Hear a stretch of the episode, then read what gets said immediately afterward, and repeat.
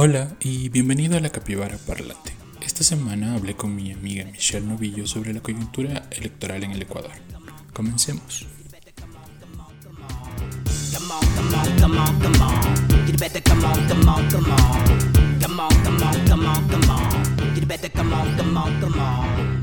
Entonces, bueno, la Capibara Parlante es un espacio que estamos creando para poder hablar sobre temas interesantes y justo ahora que acaban de pasar las elecciones, estamos eligiendo bastantes temas sobre política. Entonces, eh, estamos aquí con Michelle Pérez y Michelle Novillo, que son eh, como que mis expertas preferidas de política, y con André Granda, que eh, fue candidato para la Asamblea en Pastaza. Entonces, un poco queríamos hablar sobre él, porque su campaña fue muy, muy, muy diferente a, las campañas que, usualmente vemos, ¿no? Entonces, este, André, quería como comenzar preguntándote, eh, ¿qué requisitos, qué cosas se necesitan usualmente para, para poder acceder a, una candidatura? Eh, y si puedes contarnos un poco acerca de cómo es tu movimiento, el movimiento Semilla, eh, ¿Y qué crees? Eh, bueno, cuéntanos por qué, por qué fue diferente toda esta campaña que, que hiciste. No sé, igual si quieres puedes este, presentarte, contarnos un poco más. No sé. Bueno, eh, buenas tardes eh, a la Capibara Parlante. Muchísimas gracias de Michu, Paul, Michelle, un gusto saludarlos. Muchísimas gracias por la invitación. Pues bueno, les cuento, eh, yo les estoy saludando hoy desde la provincia de Pastaza, en la Amazonía ecuatoriana, en la ciudad de Puyo. Eh, soy un joven eh, pastacense, joven ecuatoriano, tengo 30 años, soy politólogo de profesión. yo vengo trabajando desde hace más de dos años con un, digamos, un colectivo aquí en la provincia de Pastaza, un grupo ciudadano que nos cansamos nosotros de, de la misma política de siempre, nos cansamos de ser un poco digamos, espectadores y decidimos ser protagonistas en, los temas políticos. E iniciamos un movimiento político aquí en la provincia de Pastaza, que es el movimiento Semilla, un movimiento totalmente nuevo, un movimiento a nivel provincial nuevo, pero que se caracteriza por tener eh, ciertos principios distintos, diferentes, digamos, a, todos los partidos políticos, eh, democracia participativa, transparencia radical, principios de gobierno abierto, eh, política ecológica, justicia social, entre otros principios pues que nos han ido a nosotros aglutinando. Y en este año precisamente tuvimos la oportunidad de ser candidatos, tuve la oportunidad de ser candidato a la Asamblea Nacional por la, por la provincia de Pastaza. Tuvimos, enfrentamos varios desafíos desde el momento inicial, ya que hasta la fecha todavía nuestro movimiento eh, no está totalmente legalizado por el Consejo Nacional Electoral, a pesar de que nosotros impulsamos ya el, tema de la recolección de firmas, hicimos todo el proceso, digamos, legal, pero todavía no tenemos una respuesta oficial. Esto nos llevó a nosotros como movimiento a realizar una alianza con un partido que fue Democracia Sí, la lista 20, para poder nosotros participar en este proceso electoral, pero impulsando una campaña totalmente diferente, una campaña única, eh, digamos, y, no porque sea, porque haya sido, digamos, candidato, porque sea nuestro movimiento, sino porque en realidad al analizar las campañas políticas que hemos tenido, eh, nosotros nos dimos cuenta que en realidad impulsamos una campaña totalmente eh, innovadora en muchos sentidos. Les cuento algunos ejemplos. Fue una campaña muy austera, una campaña eh, donde gastamos 3 mil dólares, incluidas las donaciones, digamos, recibidas. No fueron 3 mil dólares en dinero de por sí, sino incluidas las donaciones. Nosotros las reportamos totalmente cuando hay muchos partidos políticos y campañas que no reportan las donaciones, incluido el gasto en redes sociales, que también muchas veces no es incluido. Incluido todo esto, nosotros gastamos 3 mil dólares cuando aquí en la provincia de Pastaza ha sido común escuchar que para una campaña a la asamblea eh, ojo que estamos hablando de la provincia más grande en territorio del país, eh, una provincia, la provincia más grande del país en territorio, pues eh, por lo general los políticos de aquí se gastaban 50 mil dólares y muchísimo más, ¿no? 100 mil dólares y, de hecho creo que en, este, en estas elecciones un partido político al menos gastó eso y en realidad nosotros nos enfrentamos con, con una, una, campaña muy austera de 3 mil dólares. Hicimos una campaña muy ecológica, sin pancartas, sin gigantografías. no hicimos ni una sola gigantografía, ni una sola pancarta en ninguna parte de la provincia,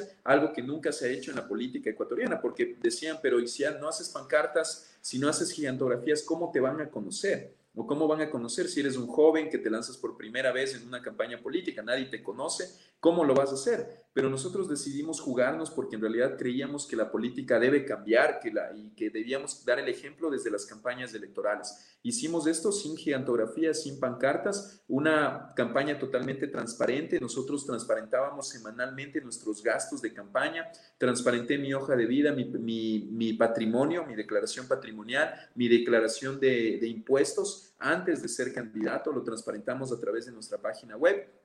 Y impulsamos en general una campaña eh, independiente sin apalancamiento presidencial porque en realidad muchos candidatos, muchas veces cuando es el tema de la asamblea, lo único que hacen es tratar de pegarse a un candidato presidencial X, etcétera, para tratar de recibir un arrastre. Nosotros hicimos una campaña independiente, tratando de en verdad representar a la provincia sin importar quién llegue a ser el gobierno de turno, defender a la provincia, legislar y fiscalizar de una manera independiente. Y pues bueno, impulsamos esta campaña, fue una campaña más de puerta a puerta, de caminar todos los días, recorrer puerta a puerta, casa a casa los barrios, las comunidades y también un uso, digamos, de redes sociales que sí eh, lo, utilizamos, digamos, bastante, especialmente Facebook, fue nuestra, digamos, principal em, herramienta de comunicación. Y eh, tuvimos, tuvimos, pues, em, una, fue una, una campaña muy, muy atípica también, por supuesto, por el tema de la pandemia con todos los riesgos que eso implica y nos caracterizamos por estar siempre dispuestos a debatir, no huir nunca de las entrevistas, no huir nunca de los debates. Yo decía y repetía frecuentemente que el candidato que no debate no merece el voto.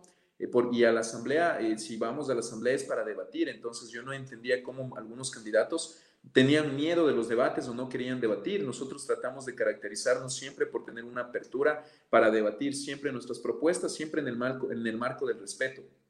Y pues bueno, ya eh, para resumirles un poco, en realidad eh, tuvimos unos resultados que, bueno, sí nos esperábamos tener un buen resultado, pero no nos esperábamos que sea tanto el, digamos, el cariño de las personas, el cariño de la provincia de Pastaza, que eh, tuvimos, quedamos en primer lugar en la capital de la provincia, en la ciudad del Puyo, quedamos en primer lugar con una amplia diferencia sobre los demás candidatos. Y a nivel provincial, debido a algunas características particulares de la provincia de Pastaza, que hay, digamos, hay dificultades en el acceso a muchas comunidades en el interior, algunos lugares donde lamentablemente por esta falta de recursos no pudimos visitar. En realidad, al final, en el, digamos, en el resultado general, obtuvimos un tercer lugar a nivel de la provincia que no nos permitió llegar en esta ocasión a la Asamblea Nacional, ya que aquí en Pastaza se escogen únicamente dos curules, dos curules llegan a la Asamblea y bueno, eh, en realidad eh, estuvimos muy cerca, estuvimos a un paso, tuvimos una diferencia eh, muy corta con, la, con la segunda, el segundo lugar.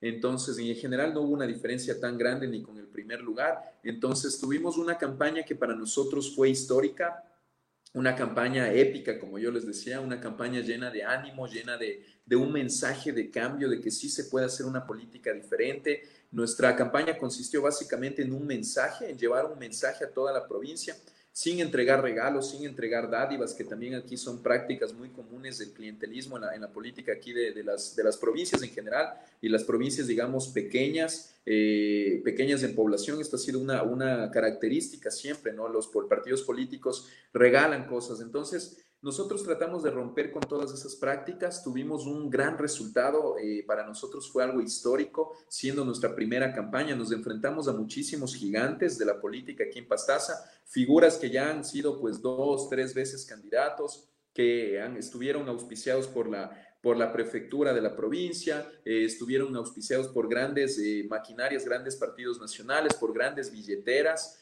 llenos de, de, daban regalos permanentemente. Eh, nos enfrentamos a ex eh, autoridades o, personas cercanas a ex autoridades de la provincia en general. Digamos, nos enfrentamos a todas las maquinarias políticas de la provincia. Vencimos a muchísimas de estas maquinarias, estuvimos cerca de vencer, pues en, general, de entrar a la Asamblea Nacional. Y pues bueno, fue una experiencia muy, muy grata. Para nosotros este fue el inicio del movimiento, de, digamos, del, de la consolidación de nuestro movimiento que se llama Semilla. El movimiento Semilla ahora pues es, ya una fuerza política aquí en la provincia de Pastaza. Eh, considero que es la primera en la ciudad del Puyo y estamos pues nada más iniciando todo lo que nosotros queremos hacer. Queremos seguir llevando este mensaje de que se puede hacer una política diferente en todo el país. Entonces, eso es un poco, pues amigos, lo que les puedo contar sobre nuestra experiencia de manera general, pues la experiencia de, de ser candidatos.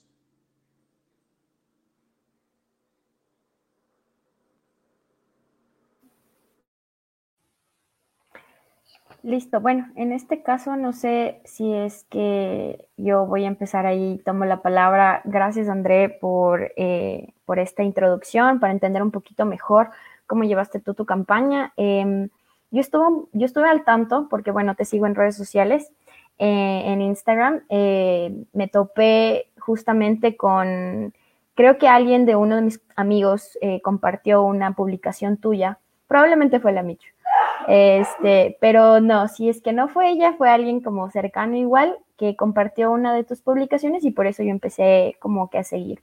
Y como dices, me pareció muy eh, chévere el hecho de que lleves un mensaje, que eso creo que era muy importante al momento de hacer campañas en, este, en esta coyuntura de pandemia. Em, un poco mencionaste las dificultades estructurales y también como un poco institucionales al momento de participar.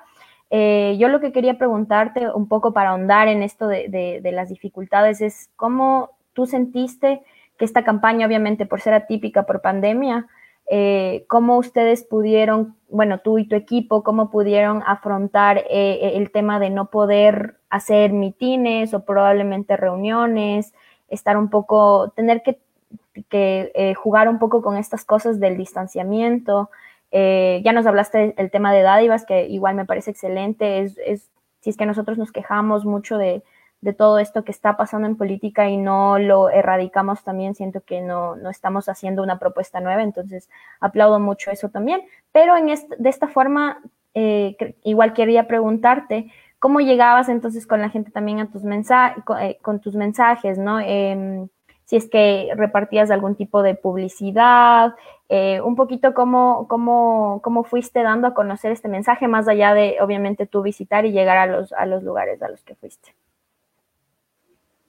Eh, claro, muchas gracias de Michelle por la pregunta. Bueno, eh, a ver, la primera parte sobre el tema estructural que mencionas, en realidad para mí no, no fue, digamos, tanto una dificultad realizar campaña en este, en este escenario. Obviamente es un riesgo a la salud, era un riesgo a la salud de, nuestro equipo también que nos acompañaba, pero en realidad siempre nosotros nos movilizamos en grupos pequeños, era mi persona, nuestra segunda candidata y unas dos, tres personas que nos acompañaban y más tratamos de, enfocarnos en una campaña puerta a puerta, no ir directamente pues a un barrio, una comunidad, comenzar a visitarles eh, casa por casa, puerta a puerta, tratar de tener conversaciones reales, digamos, con personas, eh, conversaciones reales, no llegar y decirles, pues, hola, voten por mí, soy tal, tal, no, no, sino en verdad conversar, dialogar, contarles quiénes somos, qué es lo que nosotros buscamos, por qué somos eh, candidatos y tratar de escucharles también. Entonces, te cuento que yo siempre he pensado, antes incluso de la pandemia,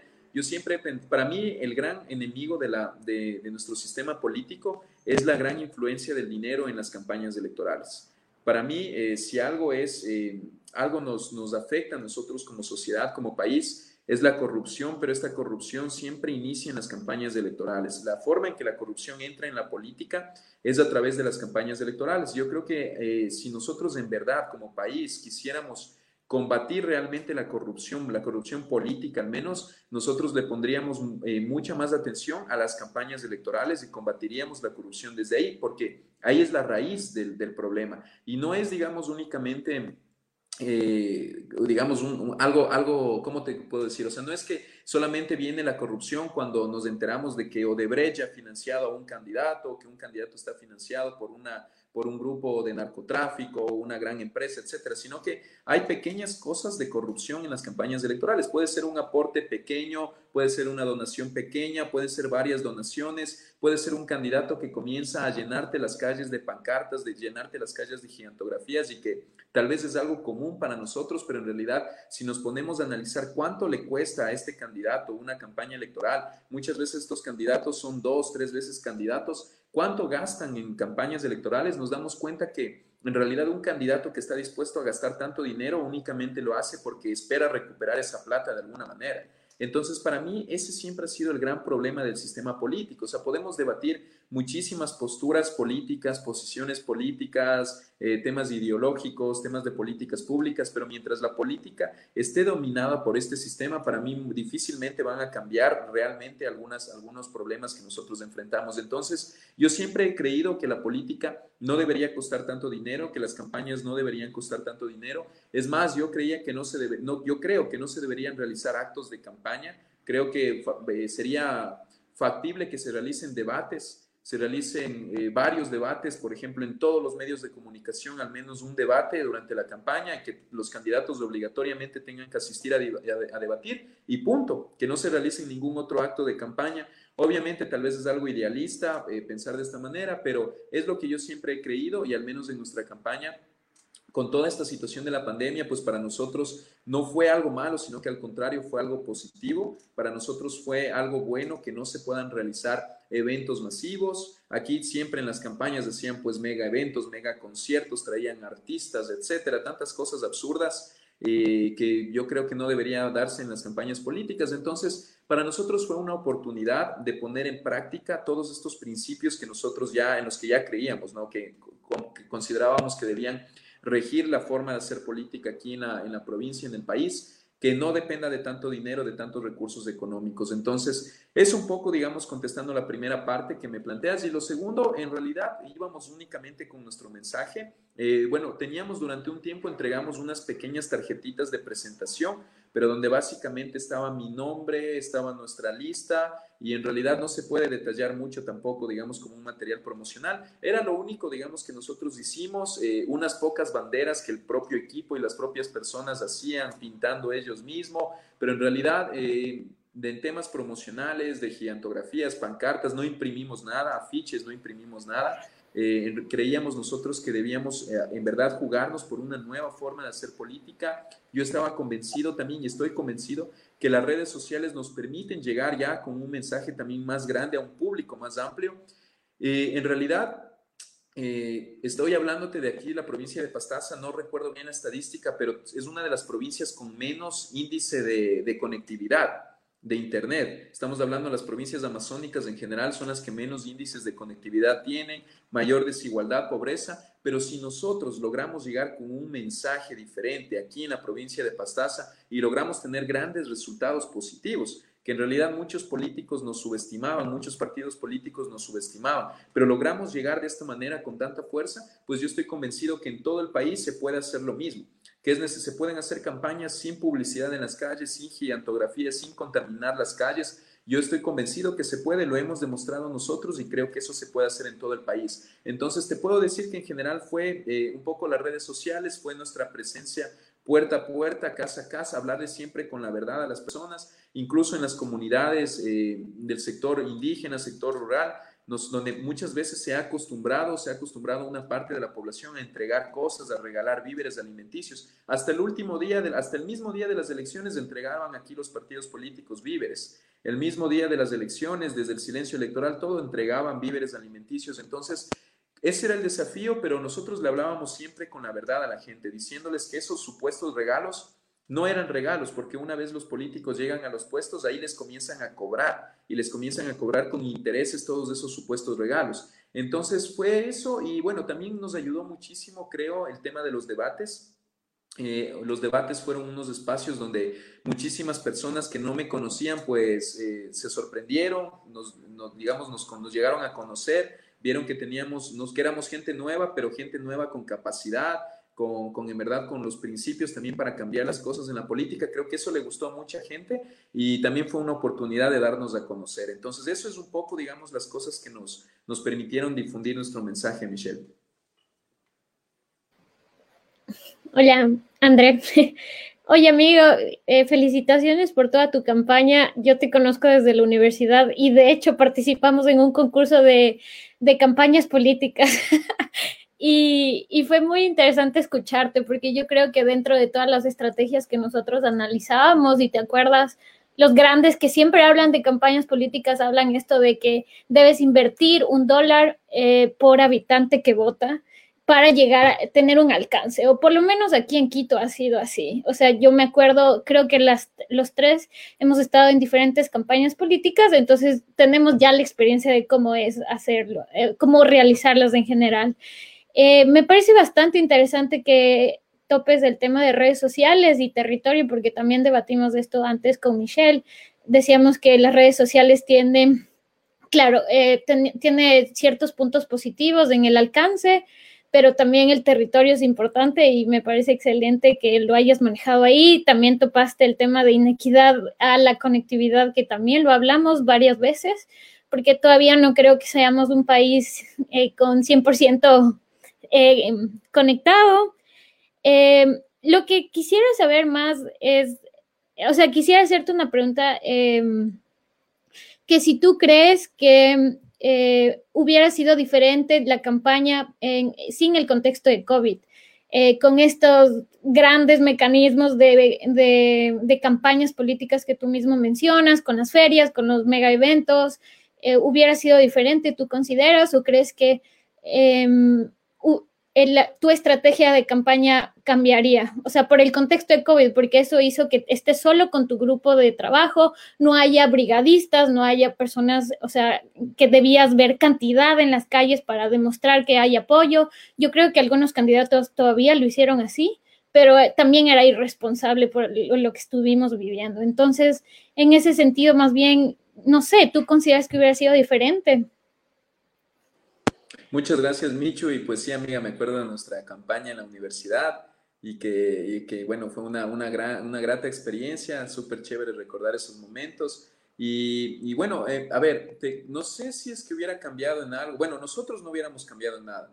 En realidad, aquí en la provincia tampoco creo que hayan cambiado mucho las cosas. Lo que no, se, no hicieron tal vez fueron conciertos, que antes hacían muchos conciertos, pero en realidad muchos partidos políticos hicieron lo mismo, hicieron caminatas, hicieron marchas, hicieron eh, caravanas, a cada momento hacían caravanas con muchísimos vehículos, eh, hacían pues, bueno, en realidad sí hicieron concentraciones también de lo que tengo entendido, me contaban, hacían concentraciones muy grandes, visitaban pues las comunidades, reunían a grandes cantidades de personas en realidad yo creo que la mayor parte de los partidos políticos, aquí al menos, no sé cómo sea en otras provincias, habría que analizar bien, pero aquí al menos en Pastaza hicieron casi todo, excepción quizás de algunos conciertos, pero en realidad hicieron lo mismo que hacen frecuentemente. Entonces eh, gastaron grandes cantidades de dinero, igual entregaron cosas, regalaron cosas, entregaban víveres entonces yo no creo que hubiera cambiado mucho el escenario sin la pandemia, al menos en el tema de aquí en la provincia de Pastaza, creo que se hubiera mantenido el mismo estilo que, han hecho, porque como te digo, no, no hicieron cosas diferentes los partidos políticos tradicionales. Nosotros hubiéramos hecho exactamente lo mismo que hicimos con nuestra estrategia, porque nuestra estrategia no estaba pensada al tema de la pandemia, sino que nuestra estrategia estaba pensada en que la política debería ser así realmente. Y lo teníamos ya nosotros por escrito en los principios de nuestro movimiento desde hace dos años. El movimiento Semilla desde hace dos años en sus principios ponía que las campañas del movimiento Semilla van a ser campañas sin regalos, sin dádivas, campañas eh, sin eh, gigantografías en las calles, sin, eh, digamos, contaminación visual, contaminación auditiva, es decir, en general campañas más ecológicas, Campañas, por ejemplo, sin financiamiento de contratistas de obra pública, que igual aquí en la provincia ha sido una práctica común, que los contratistas financian las campañas electorales, luego llega un político al cargo y comienza a pagar con contratos, con puestos, el apoyo y las inversiones en las campañas. Entonces nosotros ya poníamos en nuestros principios la prohibición de recibir ese financiamiento, que no pueden existir donaciones mayores a, dos o tres salarios básicos eh, y que en realidad ninguna donación puede ser anónima, que eso obligatoriamente se debe establecer quién hace la donación, que no puede estar vinculado a empresas de contratación pública, a contratistas de obra pública. Entonces, ya poníamos nosotros todo esto como, como principios del movimiento Semilla y hoy nada más queríamos ponerlo en práctica, demostrar que sí se podía hacer esa política y en realidad creo que, que nos fue muy bien, nos fue de una manera aquí pues muy grata. En realidad el mensaje aquí del movimiento Semilla fue sembrado en tierra fértil. Y, ese, eh, hay un dato muy interesante, interesante que tú mencionas, ¿no? El tema del, del un dólar por, por voto. que algo creo que sí, algunos, algunos especialistas, consultores políticos mencionan algo similar. Si es que hacemos, justo estaba haciendo ahorita el cálculo, si hacemos ese, ese cálculo, nosotros eh, gastamos 3 mil dólares y obtuvimos 8 mil votos, 8 mil 70 votos. En realidad sería un gasto de 30 centavos por, por, por, digamos, por voto. Entonces es algo muy positivo. Pero te hablo de casos de, de otros partidos políticos de aquí mismo que gastaron grandes cantidades, te hablo que gastaron 40 mil dólares, 50 mil dólares, puede ser mucho más incluso, porque en realidad nunca transparentan tampoco realmente los partidos políticos cuánto gastan, pero aquí hacían, eh, sí hacían eventos, entregaban cosas a cada momento, entonces estos partidos tranquilamente por lo bajo se gastaron 40 eh, mil dólares y hay casos de partidos que sacaron 2 mil votos, 3 mil votos, se quedaron muy atrás, entonces estamos hablando que gastan 10 eh, dólares, 15 dólares por voto algo totalmente absurdo, ¿no? Y gastar tanta plata para, para eso a mí me parece algo absurdo. O sea, son cosas que en verdad creo que nosotros hemos demostrado que se puede hacer esa política diferente, sin necesidad de grandes billeteras, sin necesidad de grandes maquinarias, sin necesidad de tener compromisos políticos, compromisos económicos, sino únicamente llevar un mensaje de algo diferente, un mensaje en verdad, estar preparado realmente para un cargo y demostrarlo en verdad yo creo que eso es lo más importante. Entonces, creo que abrimos un camino de una nueva forma de hacer política aquí en la provincia de Pastaza, en otras provincias también. Eh, creo que estamos eh, sirviendo como, como un precedente, como un ejemplo para también otros jóvenes y otras personas de distintas edades que quieran hacer política de una manera diferente, que vean que sí se puede hacer, que no hay necesidad pues de, de hipotecarse frente a estas grandes maquinarias políticas, ¿no? Perdón, perdón. Ah, gracias, André. Eh, me parece increíble cómo se está como autorregulando tu movimiento para poder garantizarle a la gente toda la, la forma en la que se están gastando estos recursos. Aún así, eh, me parece más increíble lo que haces todavía, porque habíamos hablado eh, con Michelle, cualquiera de las dos, que muchas veces para poder acceder a estas posiciones de poder lanzarte como asambleísta, por ejemplo, por el sistema de partidos como está puesto, uno tiene que pasar por, por todo este proceso en el que de alguna forma te vas manchando porque tienes que ir buscando el favor de este, el favor del otro, el favor del otro. Entonces, ah, me parece increíble que movimientos como el tuyo puedan, puedan ir funcionando porque, porque llegas tú y, llegas tú de una forma mucho más limpia a hacer lo que, a, dar tu mensaje, ¿no? Y un poco mi pregunta va, ¿qué, qué cosas se pueden hacer? Eh, un poco lo que tú haces era esta autorregulación de, lo que va a ser tu movimiento, pero ¿qué, qué, qué se puede hacer? ¿Qué políticas, qué leyes, no sé, eh, se pueden ir pensando para asegurar que estos movimientos pequeños puedan participar en, una igualdad de condiciones en estas campañas? Muchas gracias, Paul. Eh, creo que depende de varios, varios factores. En primer lugar, eh, creo que es importante el tema de, la educación permanente. Por ejemplo, eh, nosotros también en, el movimiento Semilla tenemos una obligatoriedad de que nadie puede ser candidato del movimiento si no participa, bueno, si no es miembro al menos durante un año del movimiento y si es que no participa en nuestra escuela de formación política que se llama Raíces. Entonces tiene que participar obligatoriamente en escuela política. Esto también lo pusimos claro en, nuestra, en nuestro régimen orgánico del movimiento, porque yo creo que desde ahí, eh, digamos, se va cambiando las cosas también. Si, si las personas no están preparadas para un cargo, también es un acto de corrupción. Entonces, esto es una cosa muy importante, pero eh, a partir de ahí yo creo que vamos evaluando otros aspectos, ¿no? Por ejemplo, el tema, el tema de los, del financiamiento nuevamente de las campañas electorales. Porque claro, a ver, es, es sí es difícil, no te, a ver, lo que hicimos nosotros puede llamar mucho la atención y creo que sí es algo histórico, pero sí es difícil, no es algo, digamos, fácil que en realidad sea de cómodamente sentarse a esperar, como te digo, en realidad venimos trabajando desde hace dos años, únicamente con un sueño, comenzamos creo que eh, ocho o diez personas comenzamos eh, conversando, dialogando sobre la idea del movimiento Semilla, soñamos un día, dijimos, ¿qué es lo que debería tener un movimiento político? para que nosotros nos sintamos en verdad eh, identificados con ese movimiento, que nos sintamos, sintamos representados realmente. Y ahí creamos un poco el movimiento Semilla con los principios y todo que nosotros tenemos, pero en realidad ha sido una lucha constante y también enfrentar el sistema político, porque como te digo en un inicio, todavía no tenemos todavía el registro total del movimiento. Nos ha tocado a nosotros también ir enfrentando todos estos bloqueos ante el, el sistema del Consejo Nacional Electoral. Entonces, no solo tiene que ver con temas legales de que nosotros podamos impulsar esos cambios, sino que tiene que ver con temas de voluntad política. Es decir, los políticos que están en el poder nunca van a querer que nuevos actores entren. Nunca van a querer que nuevos actores políticos entren a cambiar las reglas del juego. Así como no querían que nosotros entremos a, disputarles en estas elecciones, pero nosotros aún así logramos entrar y logramos hacer las cosas de una manera diferente y estuvimos a un paso de llegar a la asamblea, estuvimos a un paso, pero al menos logramos ya consolidarnos como una fuerza aquí en Pastaza y esto a nosotros nos ha dado ahora más fuerza para ya consolidar totalmente el movimiento Semilla, porque hay cientos de personas que ahora se están uniendo a Semilla porque ven que en realidad teníamos grandes posibilidades y que estamos pues con mucha fuerza, entonces eso automáticamente se comienza a convertir en una bola de nieve y ahora el desafío es pues mantener esos mismos principios que nosotros, nosotros los teníamos cuando éramos 5, 10 personas, ahora que ya somos cientos y somos 8 mil personas que eligieron pues este mensaje de cambio. Entonces, la idea es mantener esos mismos principios e ir construyendo eh, poder político para ir implantando que esos cambios pues se vaya todo el sistema. Yo creo que las principales reformas tienen que ver con esto de educación. Por ejemplo, los partidos políticos grandes eh, reciben dinero del Estado, reciben recursos del Estado, no para las campañas necesariamente, sino que reciben recursos para el funcionamiento de los partidos cuando han, estado ya en varios procesos electorales. Y, por ejemplo, de acuerdo a la ley, eh, una parte de este presupuesto debe ser destinado a educación política. Pero ningún partido político, al menos yo no conozco, eh, digamos, la gran mayoría de partidos políticos tradicionales, no realizan verdadera educación política o aparecen cuando hay tiempos de elecciones, cuando hay, eh, claro, cuando ya se acerca un año electoral, ahí comienzan a activarse, pero el resto del tiempo no hacen prácticamente nada.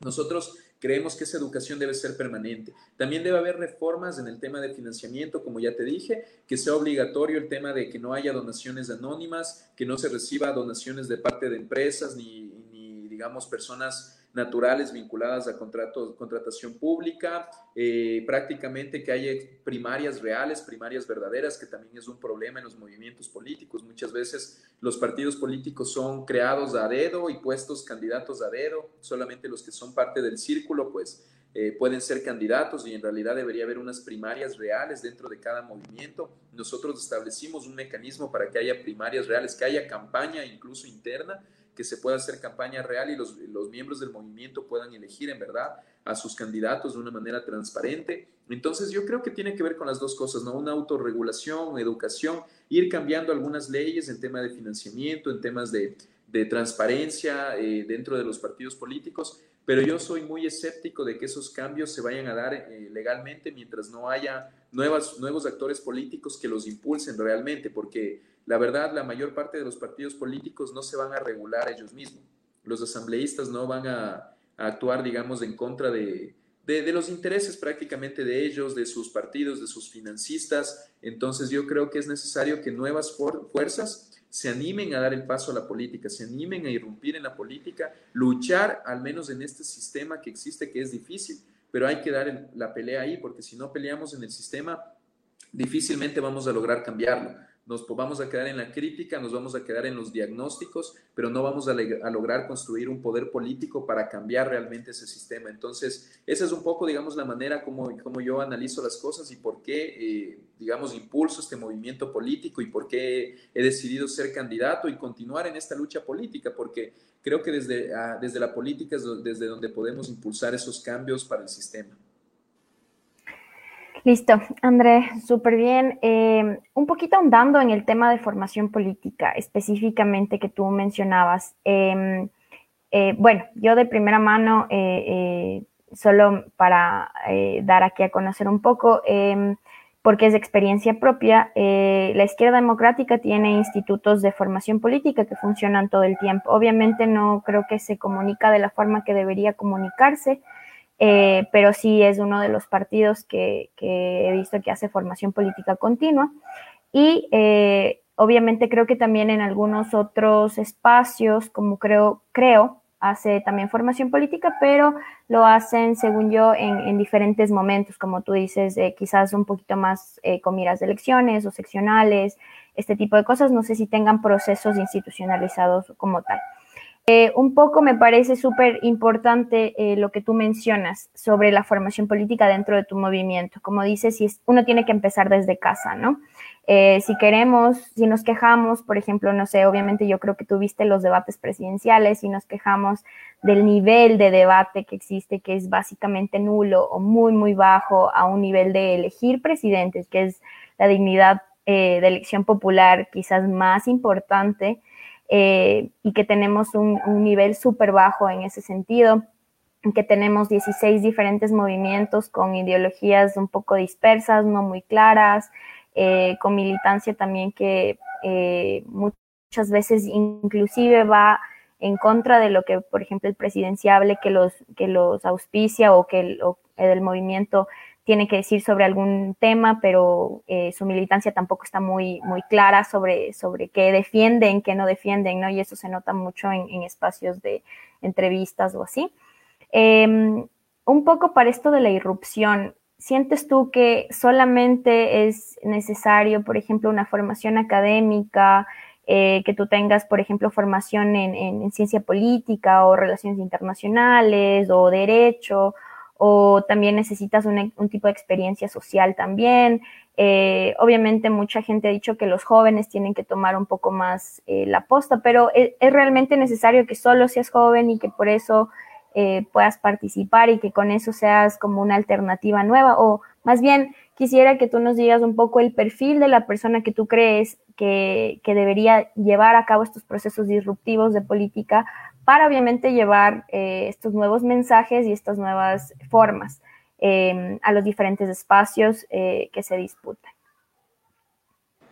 Claro que sí, Michelle, muchísimas gracias por la pregunta. Ah, ah, bueno, un poco complementando lo que decía de las, de las escuelas políticas. Claro, yo creo que tal vez sí estos partidos que tú mencionas pueden tener algunos procesos quizás en Quito, quizás en Guayaquil, no sé, en, en algunas ciudades grandes, pero te hablo, por ejemplo, aquí el caso en Pastaza, aquí en realidad ningún partido político, eh, ninguno en realidad ha hecho formación política. Nosotros como Movimiento Semilla creamos la primera escuela de formación política en Pastaza y eso te hablo de hace más de un año, o sea, antes, un año y medio, ¿no? Antes de, de cualquier proceso y, continúa la escuela y hemos hecho varios talleres. Entonces, yo creo que eso es, por ejemplo, algo en lo que todos los partidos deberían trabajar permanentemente. Entonces, y no solo en las capitales, no solo en las grandes ciudades, sino en general en, en, todas las, en todo el territorio. Entonces, es un poco, y, bueno, ya tu, yendo a tu pregunta, eh, es complicado definir un solo perfil para un tema de, digamos, de un cargo. Yo creo que también hay que, irlo eh, detallando un poco según cuál es la dignidad a la que se aspira, pero yo te puedo hablar de manera general, eh, creo que sí es, es fundamental la preparación, o sea, debe, debe existir preparación. No te puedo decir que tenga, deban tener un título, necesariamente un título en ciencias políticas, un título necesariamente en derecho, un título en relaciones internacionales, pero sí deben tener conocimientos de ciencia política, deben tener conocimientos de derecho, deben tener conocimientos de, historia, conocimientos de, conocimientos de filosofía, conocimientos del Estado, de cómo funciona el Estado, de, de la Constitución, de las leyes. Eso es fundamental, al menos para la Asamblea, yo creo que eso es básico. De hecho, si me preguntaras a mí, yo sería partícipe de que se tome un examen a, los candidatos. Yo sé que evidentemente por el tema constitucional no se puede hacer, pero mira, nosotros eh, propusimos una, una iniciativa de ley dentro de nuestro plan de trabajo que yo creo que es necesaria y para mí es muy, muy, sería muy importante, sería muy chévere que lo hagan los asambleístas actuales, ya que nosotros todavía no pudimos llegar a la asamblea, pero es una iniciativa que creo necesaria, como lo llamamos examen ser asambleísta, un poco, el título es un poco, digamos, llamativo, pero en realidad es algo súper simple, es que es una reforma a la ley orgánica de la función legislativa eh, para que a través de la escuela legislativa que ya existe, todos los asambleístas electos en el mes de febrero, pasen por un curso obligatorio antes de posesionarse en el mes de mayo, porque actualmente en febrero son electos, pero se posesionan el 14 de mayo. Entonces, durante este, estos meses, nosotros creemos que sería importante que por ley se establezca un curso obligatorio, un curso en temas de políticas públicas, legislación, en temas de ética pública, para que obligatoriamente todos los candidatos, todos los asambleístas y electos pasen por este curso y que se tome una prueba, un examen, no con fines sancionatorios, no con fines de, digamos, de expulsión, sanción de la Asamblea, únicamente con fines de conocer la calidad del legislativo y que exista una especie de, sí de sanción social, que todos, todos podamos ver cuál es la calificación de nuestro representante en la Asamblea Nacional y así presionar un poco a que los legisladores pues se mantengan con, un alto nivel. Entonces, esta es una ley, lo pusimos en nuestro plan de trabajo, eh, creo que es algo muy importante que debería impulsarse. Entonces, la preparación académica y profesional, porque claro, también la preparación académica se complementa con la preparación profesional, puede ser preparación en temas de instituciones públicas, instituciones privadas vinculadas también siempre al tema de las políticas públicas, de, depende ¿no? del perfil, como te digo, pero es fundamental la preparación, o sea, no, no, no necesariamente es un título, porque también puede haber personas que tengan títulos de PhD, pero que sean en realidad, ustedes conocen, ¿no? que no sepan nada o que en realidad... Eh, tengan eh, una idea distinta en, realidad de cómo es la política, pero no es necesariamente algo de títulos, pero sí de preparación eh, académica, preparación profesional, pero sobre todo también de principios, de ética, de valores. Yo creo que eso es algo fundamental. Las dos cosas van de la mano. Por eso nosotros impulsábamos un mensaje de, de esencia por el tema de los principios, pero también de capacidad por la preparación. Yo creo que las dos cosas no pueden separarse, deben ir de la mano. Para mí el perfil óptimo es ese, es una persona con preparación eh, en temas de capacidad, en verdad, de, que sabe para qué va a un cargo, sabe qué es lo que va a hacer, cómo lo va a hacer, esa preparación, pero también una decencia, una ética para enfrentarse pues a toda la corrupción que existe en estas instituciones como la, como la Asamblea, enfrentarse a todos los dinosaurios políticos, mantener esa ética, mantener esa integridad. Yo creo que esas dos cosas van de la mano.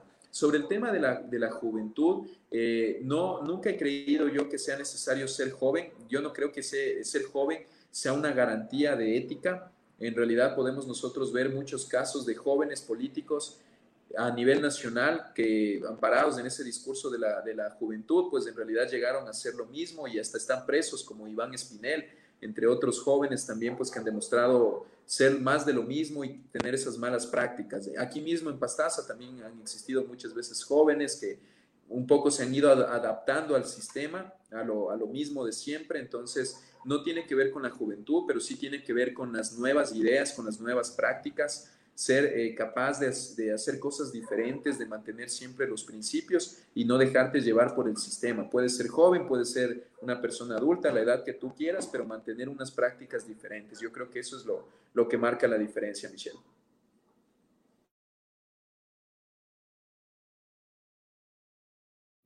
Gracias, André.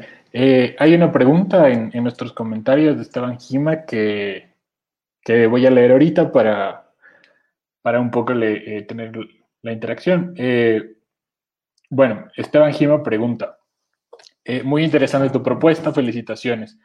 Quisiera saber, ¿cómo piensas tú que se puede cultivar una responsabilidad y cultura política en los jóvenes, tratando de ir más allá de generar popularidad y acarrear votos explotando los medios digitales como TikTok, Instagram, etcétera? Bueno, yo, a ver, yo creo que, eh, a ver, el tema de los medios digitales como TikTok, Instagram y todo, hay que entender una cosa, ¿no? En realidad, eh, sí, yo veo que muchas veces se critica el uso de estos medios, ¿no? Y, y, sí sería algo criticable si es que solamente hay eso. Si es que, digamos, un político únicamente eh, destaca por tener videos divertidos en TikTok, en Instagram, etcétera y no hay algo de, trasfondo detrás, no hay en verdad una sustancia, una preparación real o un plan real, yo creo que ahí sería criticable.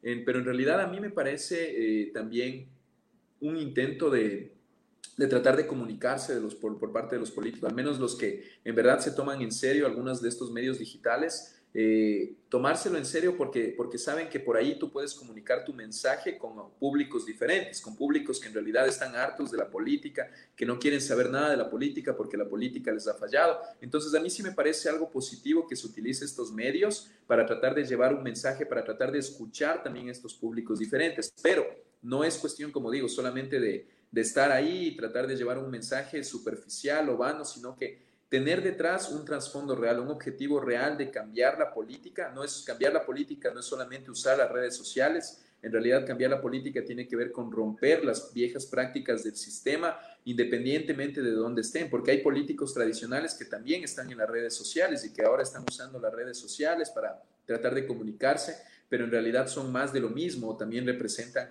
a un sistema corrupto. Entonces, yo creo que es, positivo siempre y cuando se lleve un mensaje real, que haya un trasfondo detrás, que haya un objetivo político, eh, que no sea solamente pues la, moda del momento, eh, sino que en verdad sea un, un, intento real de comunicarte con los jóvenes, de comunicarte con, otras, con otros públicos, de escucharlos también e impulsar propuestas reales que estén destinadas a transformar la vida de estas personas que en verdad haya propuestas reales para mejorar el país. Entonces, yo creo que eso es fundamental. ¿Y cómo incentivar ya la participación de los jóvenes?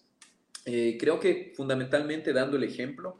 Para mí ha sido pues eh, motivo de mucha alegría, mucho orgullo que muchísimos jóvenes que estaban muy decepcionados de la política, eh, después de ver nuestra participación, después de ver cómo hicimos nosotros nuestra campaña, todos estos jóvenes nos hayan respaldado, hoy quieran ser parte del movimiento, cuando antes, digamos, estaban cansados, hartos de toda la política. Yo creo que en realidad eh, sirve un poco, o sea, sirve mucho esto de dar el ejemplo, eh, ser coherente, porque si decimos que, que, que los jóvenes deben participar en política, pero el momento, el rato de los ratos, eh, que teníamos la oportunidad de ser candidatos, decíamos, no, mejor no, todavía no, no, no sé, yo no quiero, etcétera, pues no hubiéramos sido coherentes con el mensaje que teníamos de incentivar a los jóvenes. Entonces yo creo que nada más es cuestión de dar el ejemplo, de seguir incentivándolos, seguir tratando de comunicarnos en el lenguaje de ellos, pero decirles que si es que no participamos en política nosotros, les vamos a dejar el camino libre a los mismos de siempre.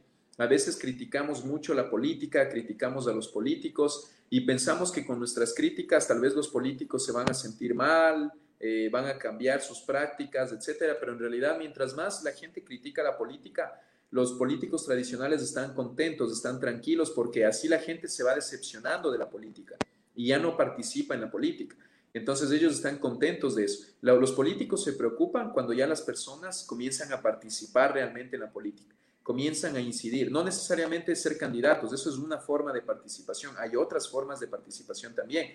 Todas las formas son necesarias, pero sí cuando se comienza a participar ya los políticos ahí sí se comienzan a asustar, porque ahí ya ven que ahí va en serio la cosa y pues ahí sus espacios de poder ya están bajo amenaza. Entonces yo creo que nada más incentivarles permanentemente desde cualquier espacio que tengamos de comunicación, desde las redes sociales, desde el día a día, de todo lo que nosotros hagamos, desde la educación política.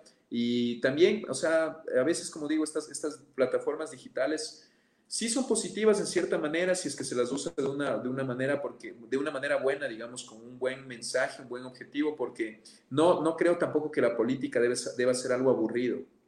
No debe ser tampoco algo banal, algo superficial, algo de modas, pero tampoco debe convertirse en algo aburrido, sino que debe tener un mensaje real de cambio y comunicarse en, los, digamos, en la manera como hoy los jóvenes y las personas en general se están comunicando. Eh, qué lindo escucharte, amigo. Estoy, eh, comparto bastante tu visión de todo lo que has hablado y me encanta lo que están haciendo porque eh, quisiera que pudieran replicar esto no solo en Pastaza, sino a nivel nacional, que puedan lograr hacer alianzas con otras provincias para que ellos también empiecen a, mm, no, acompañarte en esta lucha porque es algo que viene de largo y bueno, ya comenzaste, felicitaciones, en verdad él es un primer paso, entonces tranquilo en eso. Eh, a mí me parece bastante importante lo que nombraste, porque parte de las discusiones que tenemos entre todos, eh, siempre hablamos no únicamente mm, esto de la campaña política, sino también qué va después, que es la gobernabilidad. Y ahí es cuando nosotros debemos dar un acompañamiento. Entonces, me parece increíble que tú hables de esto, también de los valores, porque si tú haces un análisis, la Asamblea Nacional necesita un cambio totalmente. Si tú ves estadísticas, tuvieron el nivel más bajo de aceptación, nadie creía en la asamblea y te, ponen en un grupo, ¿no? O sea, no hacen una clasificación, sino dicen toda la asamblea no sirve, pero obviamente es por estos votos eh, que hacen solo porque el partido político te pone presión y porque lo representas, estas palabras que existieron en su tiempo de sumisas, sea de quien sea, y no solo de un partido, es en general, cómo se está dando. Eh, también comparto mucho lo que tú dijiste de los jóvenes, que hay diferentes em, espacios, no únicamente como candidatos, yo también conocí a candidatos jóvenes que se lanzaron que para mí necesitaban mayor experiencia, entonces creo que lo que tú mencionas es algo bastante importante. Eh, yo también considero, eh, bueno, igual resumiendo, el complemento que son todas las redes sociales debe ser un complemento, pero yo creo que lo que más debes aportar en tu campaña política es tu plan de gobierno para que ellos sepan cómo les vas a identificar, cuál va a ser cómo les vas a representar, por qué votar por ti, cuál es la mejor opción, mientras la misma ideología, las mismas ideas o en verdad un cambio que ellos van a sentir y van a ser parte. Entonces, justamente estos son los temas que hablamos con Michelle en otra reunión. No sé, Michu, si tienes algo más que decir.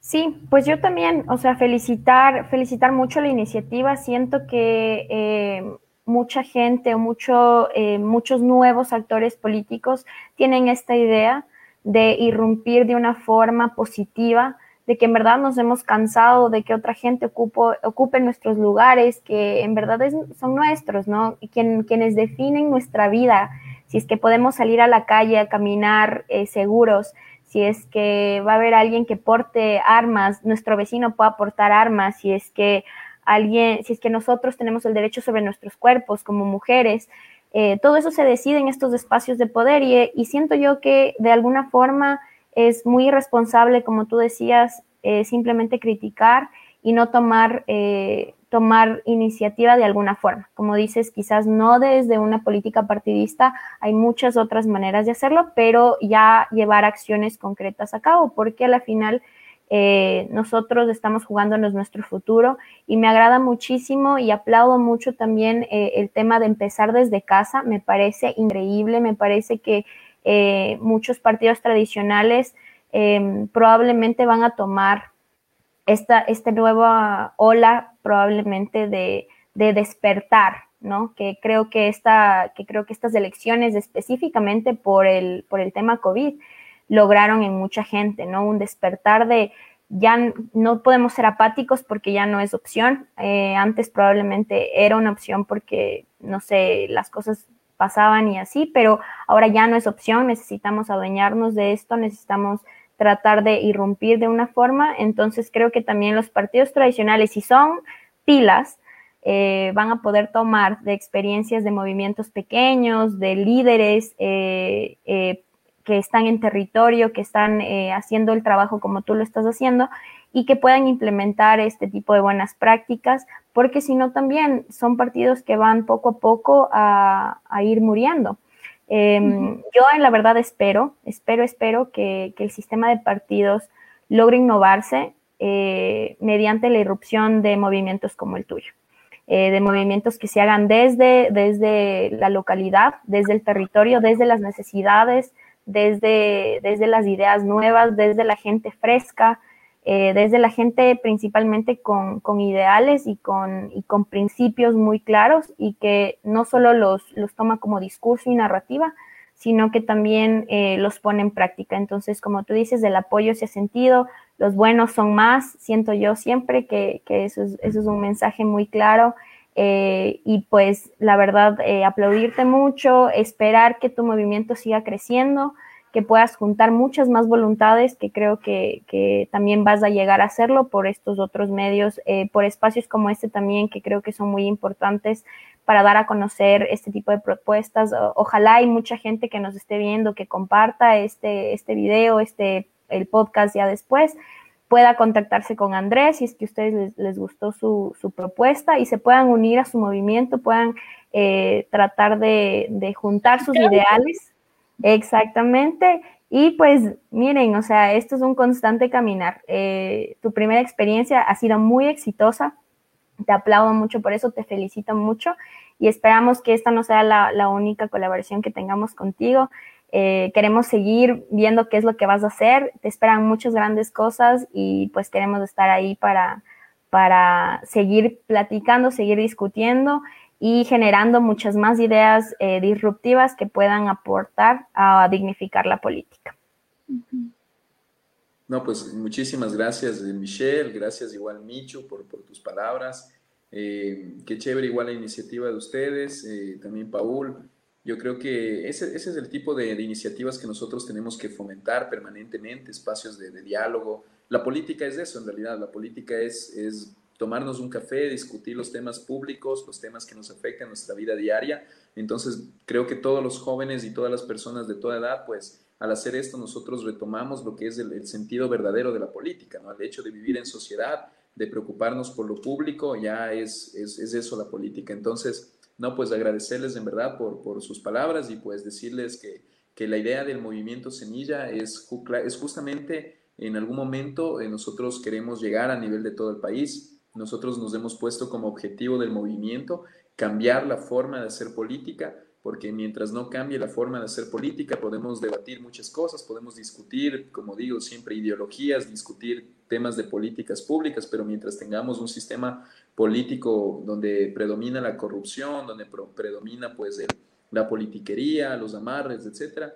yo creo que nada va a cambiar en el país. Entonces, la, cambiar la forma de hacer política para nosotros es lo fundamental y ese es el objetivo que hemos impulsado aquí en Pastaza ahora y lo vamos a seguir impulsando aquí en la provincia, seguir sembrando, como decimos, seguir sembrando nuestro mensaje en todos los rincones de la provincia y en algún momento pues llegar con el mensaje a todo el país. En realidad les cuento que hay muchas personas de distintas provincias que nos han escrito después de, de ver un poco los resultados de nuestra campaña nos han contactado y, están muy interesados ¿no? en tratar de, de, hacer o replicar un poco lo que nosotros hemos hecho en sus distintas localidades y a mí me parece algo muy positivo, yo creo que, que es lo necesario que sí se puede hacer, o sea, ir recuperando nosotros esa política recuperar nosotros en nuestras propias manos la política, con todas las dificultades que implica el sistema político que existe, pero tratar de retomar esa política en nuestras manos, irrumpir y tratar de dar un cambio real en las cosas que tenemos que, que, cambiar en el sistema político. Entonces ese ha sido el sueño de Semilla y pues de ahí seguimos y seguimos impulsando pues este,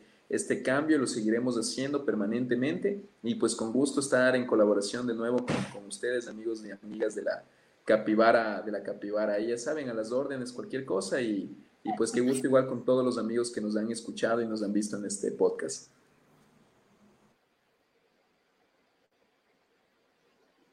Bueno, ya para ir terminando, André, muchísimas, muchísimas gracias por acompañarnos hoy. Y pues sí, vamos a seguir eh, creando estos espacios para, para, poder seguir conversando de cosas interesantes. Ah, el jueves tenemos otro live, pero en nuestro Instagram. Y la próxima semana ya vamos a estar anunciando eh, otro live también. Eh, entonces, muchísimas gracias a todas las personas que nos vieron. Por favor, compártanlo. en un rato vamos a subir solamente el audio en Spotify para que puedan escucharlo ahí también. Y muchísimas, muchísimas gracias a todos. Eh, Michelle o Michelle, no sé si quieren terminar con algo o ya nos vamos. No, sí, eh, igual ahí creo que tienen el Instagram de Andrés, si es que lo quieren eh, contactar. Está ahí, abajo. Está ahí abajo. También pueden contactarnos a nosotros en las redes sociales de la Capibara Parlante. Como les habíamos dicho, este es un espacio que quiere fomentar la discusión política, la reflexión eh, invitar a actores políticos, eh, actores sociales que están comprometidos en cambiar sus entornos eh, de una manera positiva. Y nosotros un poco visualizarlos, discutir ideas, para que obviamente devolverle esta dignidad a la política desde todos los, de todos los espacios, ¿no? Agradecer obviamente otra vez a André, Paul, gracias por, por, ayudarnos con todo el tema de los controles, de ser igual uno de los grandes artífices de este, de este espacio. Y pues a Michu también, que como siempre es un gusto sentarnos y platicar, conversar y, discutir muchos temas eh, en el ámbito político y social. Gracias. Gracias a todos. Vamos a terminar ya. Gracias. Nos vemos. Bye. Bye. Bye. Bye. Bye. Bye. Bye.